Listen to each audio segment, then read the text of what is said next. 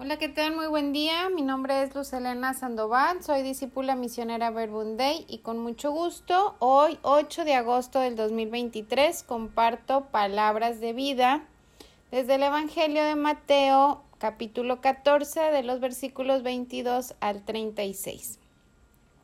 En el nombre del Padre, del Hijo, del Espíritu Santo. Amén. Gracias, Padre, por la vida, por la invitación que haces cada día, en cada momento, a estar contigo. Gracias por darnos a tu Hijo Jesús, de quien a través de Él nos tiendes la mano en los momentos duros. Gracias por tu palabra, por cada medio y método que te inventas para traernos hacia ti. Lectura del Santo Evangelio según San Mateo. En aquel tiempo, inmediatamente después de la multiplicación de los panes, Jesús hizo que sus discípulos subieran a la barca y se dirigieran a la otra orilla, mientras él despedía a la gente. Después de despedirla, subió al monte a solas para orar. Llegada la noche, estaba él solo allí. Entretanto, la barca iba ya muy lejos de la costa y las olas la sacudían porque el viento era contrario. A la madrugada Jesús fue hacia ellos caminando sobre el agua. Los discípulos, al verlo andar sobre el agua, se espantaron y decían Es un fantasma. y daban gritos de terror. Pero Jesús les dijo enseguida Tranquilícense y no teman, soy yo. Entonces le dijo Pedro Señor, si eres tú, Mándame ir a ti caminando sobre el agua.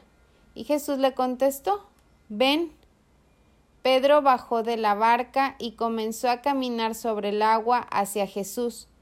Pero al sentir la fuerza del viento le entró miedo, comenzó a hundirse y gritó Sálvame, Señor. Inmediatamente Jesús le tendió la mano, lo sostuvo y le dijo Hombre de poca fe, ¿por qué dudaste? En cuanto subieron a la barca, el viento se calmó, los que estaban en la barca se postraron ante Jesús, diciendo verdaderamente tú eres el Hijo de Dios. Terminada la travesía, llegaron a Genezaret, apenas lo reconocieron los habitantes de aquel lugar, pregonaron la noticia por toda la región y le trajeron a todos los enfermos. Le pedían que lo dejaran tocar siquiera el borde de su manto, y cuantos lo tocaron quedaron curados. Palabra del Señor. Gloria a ti, Señor Jesús. Jesús siempre busca la forma de quedarse a solas para orar con el Padre. ¿Cuál es el mejor momento para estar a solas con Dios? Pues el que cada uno de nosotros haga o defienda, es decir, Siempre hay ocupaciones, siempre hay gente. En mi caso al menos, pues puedo decir que prácticamente nunca estoy sola en casa y menos ahora en vacaciones. Siempre hay ruido en casa, pero necesito defender este momento a solas con Dios. Entonces me hago un espacio, a veces antes de que todos se despierten o después de hacer el desayuno me encierro en mi cuarto otras veces hasta en la tarde cuando mis hijos se van a jugar o a entrenar. No importa en qué momento del día, porque es que sin la oración mi día no se vive igual. Es como si faltara energía, amor, oxígeno y sí, veo las situaciones catastróficas. Sin la oración, el temor es más fácil que se apodere de nosotros. Sin la oración no reconocemos a Jesús. Él camina sobre lo que nos perturba y nosotros en lugar de confiar nos invade el miedo, la inseguridad, los no puedo, la angustia. La vida es la vida, perfectamente imperfecta. Es hermosa como el mar, pero también se pone brava, peligrosa, con vientos que azotan. Es fácil tener fe cuando todo marcha sobre ruedas, cuando no hay problemas en casa, cuando a la cuenta del banco le llega dinero, cuando en el trabajo o en el negocio las cosas están saliendo de maravilla. Pero ¿qué tal nuestra fe cuando nuestras seguridades no son tan seguras?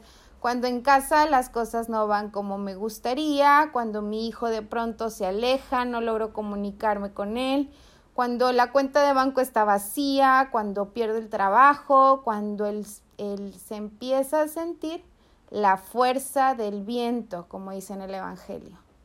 No tengamos vergüenza de gritar como Pedro gritó implorando, Señor, sálvame porque allí inicia de nuevo nuestro camino de oración. Cuando oramos, reconocemos a Jesús caminar hacia nosotros con poder sobre todo aquello que no me deja ser feliz o disfrutar de la vida, con poder sobre todo aquello que me duele, que me hiere, sobre todo aquello que temo, que me lastima, que me incomoda, que me angustia. Yo puedo ver su poder sobre todo eso. Pero si dejo la oración, si dejo de hablar con Él, si dejo de escucharlo, los vientos empiezan a sentirse fuerte y nos comenzamos a hundir. Podemos repetir muchas veces, todas las veces que necesitemos, Señor, sálvame. Dice el Papa Francisco que esta oración, decir Señor, sálvame muchas veces, es una oración muy bonita y que Jesús es la mano del Padre que nunca nos abandona, la mano fuerte y fiel del Padre que quiere siempre y solo nuestro bien. Cuando escuchamos a Jesús, cuando hablamos con Él, vemos su mano inmediatamente, como dice aquí, Jesús inmediatamente le tendió la mano a Pedro, lo sostuvo. Jesús sostiene nuestra vida y todas nuestras situaciones por más difíciles que sean o que se vivan. Él está ahí. Busquemos pues y, defendamos nuestros tiempos de a solas con Dios. Por ejemplo, después de escuchar este audio, quédate tú a solas, relee el Evangelio ¿Y qué te dice a ti personalmente? Y que María, nuestra Madre y Madre de Cristo, nos acompañe en nuestra oración para que con alegría y confianza recibamos la palabra de Dios en nuestra vida. Que así sea.